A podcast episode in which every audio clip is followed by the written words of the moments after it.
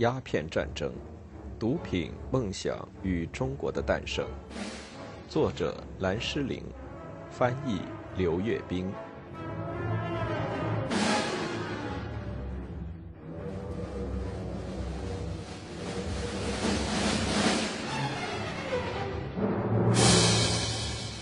第九章：广州之围。杨芳是道光皇帝1841年2月新任命的前敌大臣之一。三月初，他刚到达广州时，当地一个叫梁廷南的消息灵通人士记得：“明折其速将，望之如岁，所到欢呼不绝。”从某些方面来看，以杨芳代替声名扫地的琦善，看起来是个不坏的选择。他在镇压边疆地区的叛乱方面有令人印象深刻的良好记录。他十五岁就加入清军，长期的军旅生涯中，参加了多次镇压反抗清朝统治的国内叛乱活动，包括南方的少数民族起义、西北的白莲教起义，以及哗变的驻防军等。他最好的时光在一八二八年到来，那一年，他擒获了中亚地区的部落酋长张格尔。三年前，张格尔发动了对清朝的圣战，杨芳把张格尔所拿押解到北京，以一千刀将其凌迟处死。对杨芳的这一功勋，道光皇帝龙颜大悦，奖赏有加，封他为三等国勇侯，赏用紫姜，赏戴双眼花翎，赐珊瑚板指，赏紫禁城骑马等等。然而对他不利的是，1841年他已经快71岁了。由于健康原因，他早于1835年就退休了。另外，他也从未有过与欧洲人打交道的经历，而且他已经耳聋，与同僚交流要借助于笔谈。通过杨芳到广州后对局势的最初判断，可以看出他的特定目的。他宣称。一炮横中我，而我不能中夷。我居实地，而夷在风波摇荡中。主客异行，安能操劝若此？必有邪教善术者伏其内。幸运的是，他已经成竹于胸。据梁廷南回忆说，他传令贾宝骗收所进妇女逆气为压胜举，载以木筏出狱乌涌。很难确切的知道杨芳是如何断定妇女逆气的军事效力的，但是可能是考虑到妇女在儒家社会中的地位低下，对杨芳来说，他们使用的马桶对英国军队超自然力的枪炮是他能想到的最具有破坏力的武器。不管杨芳的目的如何，他的战略战术表明，他虽然到了前线，但却没有什么作战计划。梁廷南的语调太温和了，没有用肯定的语调予以嘲讽戏谑，但另一个当地人却没有对广州城的这位新将领笔下留情。他记载说：“杨芳终日为购钟表洋货为事，夜则买萧铜为乐，时无经济，为之购买马桶浴炮，纸扎草人，建道场，捣鬼神。”不久。在攻击距离广州几英里的炮台时，杨芳表明了他收集马桶的用意。梁廷南解释说，杨芳的打算是：约闻以炮响，即举筏齐列水寺，棉气口向贼来路，而后自超出筏手加工之。但是他看到夷人的旗帜后，副将以望见旗帜先遁，方征之一顺流势猛。即勒兵入城，安全的撤退到广州城里后，杨芳要斩杀那个未喜的副将以安慰自己。要不是其他高级将领劝说他怜悯那个副将，那个副将就被他斩首了。尽管杨芳有了秘密武器，三月初英国军队还是沿珠江水路一路进攻，攻占了清军的炮台和兵营，缴获数以百计的大炮。摧毁了几十艘清军平底战船，所有这一切都只用了为数不多的几艘战舰而已。三月九日，当地一个官员派人给占领距离广州不到五英里远、一座炮台的一个英国军舰指挥官传话。传话中提出的建议，大概概括了清军方面对这场战争的态度。我的朋友们，你们不要开炮，我们也不开炮，那不解决问题。不如这样，我们放六响不装炮弹的炮，给皇帝留个面子，然后走掉。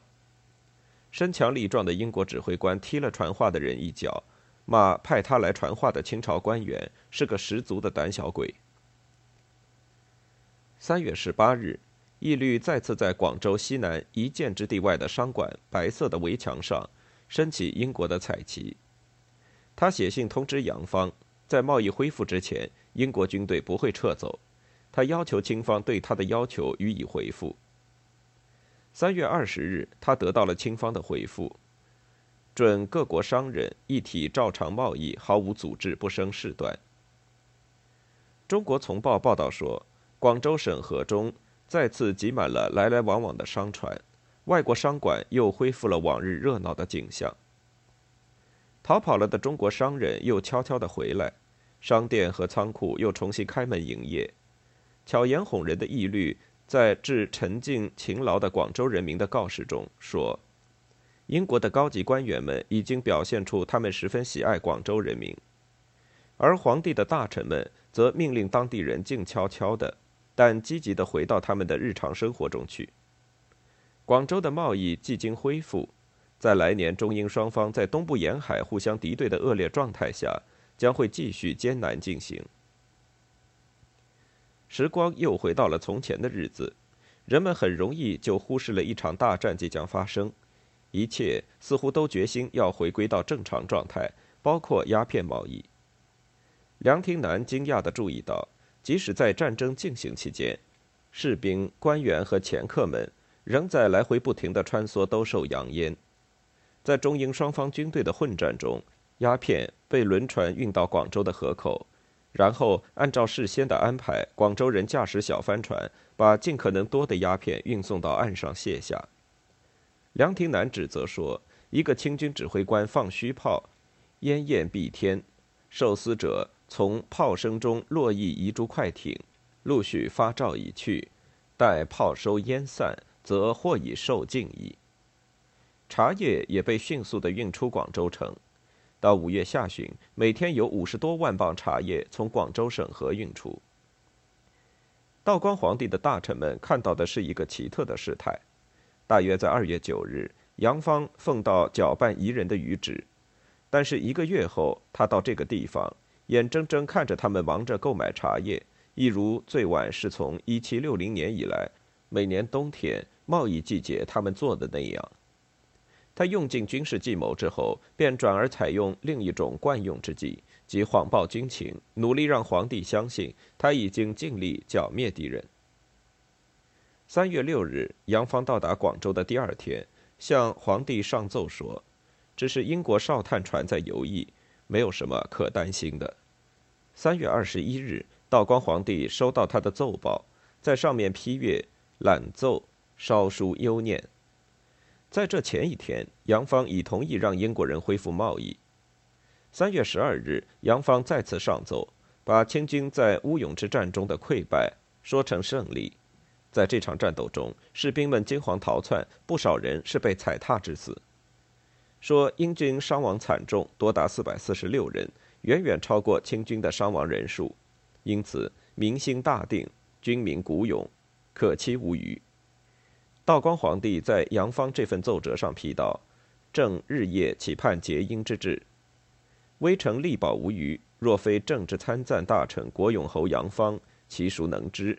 可加之处，彼难宣述。”并明发上谕，让他的内阁大臣知道杨芳是个军事天才。到三月十七日，杨芳在奏折中把前一天英国人提出停火的举动，粉饰为清方的一次大胜。这似乎有点太离谱了。他在奏折中说：“大兵船两只，火轮船一只，三板船十数只，冲过大黄教费营，直欲闯过省河。我军叠开大炮百余出，英军损失两只三板船，伤亡无算，畏惧逃走，不敢拒行省河。”道光皇帝尽管对杨芳不吝赞赏，他还是越来越觉得难以理解杨芳为什么不把英国人一鼓荡平，于是欲令靖逆将军义山。杨芳之节，省城自可无虞。该将军等星速前进，即设法断其归路，痛加剿洗，以彰挞法而振国威。三月十八日，杨芳尝到了他编造的谎言的苦果。当天，查理义律到达广州，要求通商。作为交换，他保证广州城的安全。然而到这时，杨芳已经别无选择，只得继续编造谎言。三月二十二日，他向朝廷奏报说。英国人到广州是来祈求通商的，不讨别情，唯求照常贸易。不幸的是，道光皇帝没有因这种编造出的英国人的谦恭态度而软化自己的态度。他宣称：“洋商呈递义律笔据，待肯通商等情，此系该逆奸谋，泄我军心。着人尊前旨，断其后路，四面兜情，克服香港。”到四月三日，杨芳向道光承认，他实际上已经批准同意通商。道光勃然大怒，质问他道：“若贸易了事，又何必将率兵卒如此征调？”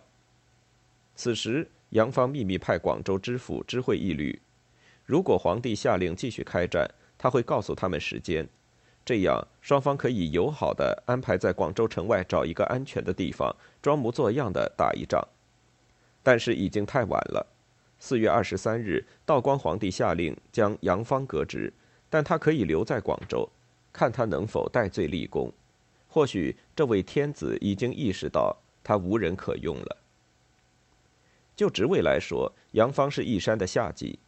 一月三十日，道光皇帝任命义山为靖逆将军。那么，杨芳的这位上级在过去的这两个月里，到底是如何靖逆的呢？任命义山为靖逆将军时，道光或许期望他发现了一个急切要建功立业的人。义山是允提的四世孙，而允提是康熙皇帝的一个儿子。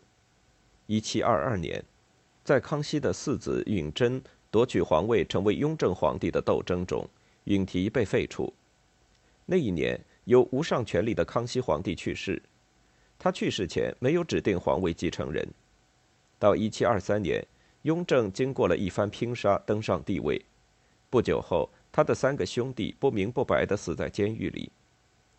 尽管允提幸免于死，比他的几个兄弟的遭遇要好很多，但他实际上是在软禁状态中度过了他成年后的大半生，在皇陵为他的父母守灵，过着阴暗孤寂的生活。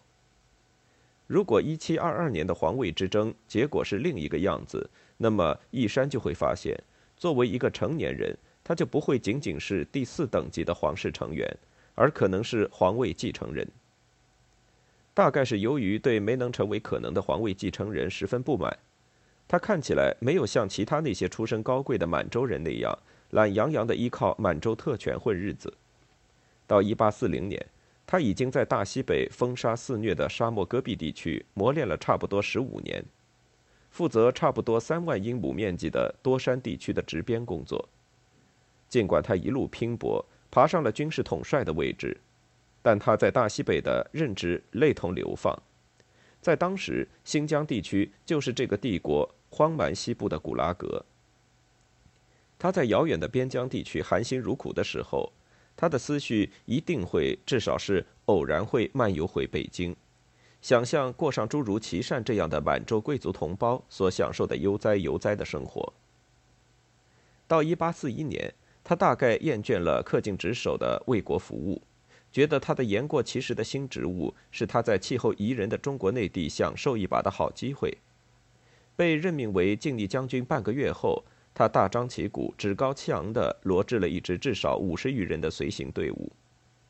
二月十六日。他带着随员们慢腾腾地出发南下。当时住在北京的一个俄国外交官写道：“我有幸看到这一美妙的场面：将军被人抬着，他的陪同人员有的乘马车，有的骑马，有的拿弓，有的拿剑，有的拿床垫、枕头等等。我国如有人接到命令要出发，骑上马就走，而在这儿不是这样。在南下的路上，义山。”似乎同样难以唤起哪怕一丁点儿真正的紧迫感。他在路上走了四十六天才到达广东省，据他说是大雨弄得路很难走。但他在进入广东省后，又在省界逗留了一个半星期，声称他在等待新总督的到来，这样他们就可以一起前赴广州。新总督名叫齐贡，到来后苦于对他自己到底能起多大作用不抱什么希望，于是让义山相信。我以小心谨慎，做无事时巡抚尚可，总督则非其才，况有事乎？最后，义山从北京到广州之旅用了五十七天，比琦善还多了一天，是北京和广州间加急异地所用时间的四倍。与新任英国驻华全权代表普鼎查那年夏天从伦敦到中国所用的时间差不多一样长。义山似乎曾经希望。如果他在路上走得足够慢的话，整个问题就不存在了。对于义山没有兴趣去广州，有一个显而易见的解释，因为他不知道做什么。这一点上，他一点都不比杨芳和齐贡强。道光皇帝的谕旨是明确的，义山的任务是一意进剿，设法擒渠，歼除丑类。若一有通商二字存于胸中，则大负委任之意。然而，他到广州时，广州以南的所有炮台均已实现，贸易重又兴旺起来。显然，歼除英国人已经不可能了。义山与当地名流们认真磋商后，得出结论：他能做到的最好结果是，广州可以通过防御手段来抵抗英军，即好言诱令英军退出审核，然后重建已经被毁的炮台，并派兵把守。道光皇帝明确指示禁止恢复通商，但是除了答应通商做出让步外，怎样才能诱令英军退出审核呢？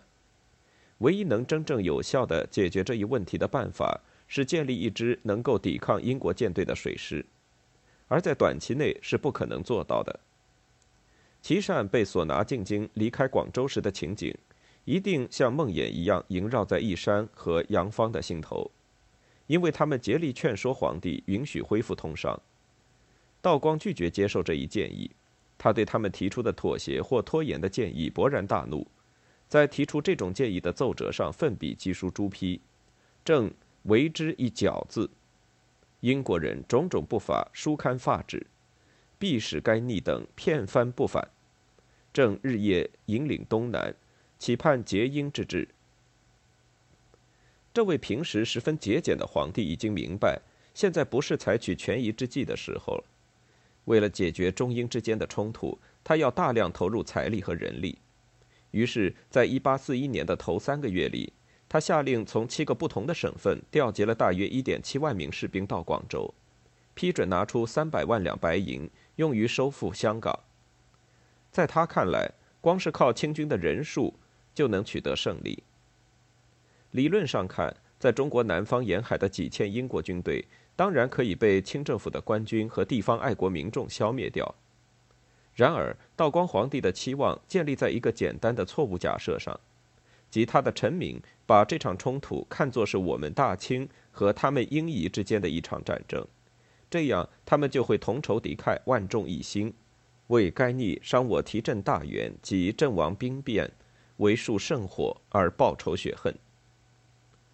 在广州参与抵抗英军的官员中，很多人彼此之间互相怀疑，甚至对对方还常怀有强烈的仇恨，因而事情并不像表面上看起来那么简单。一八四一年闷热的五月里，保卫广州的战斗结果却是凶残的，乃至同类相识的内部混战。调子是由领导层定的。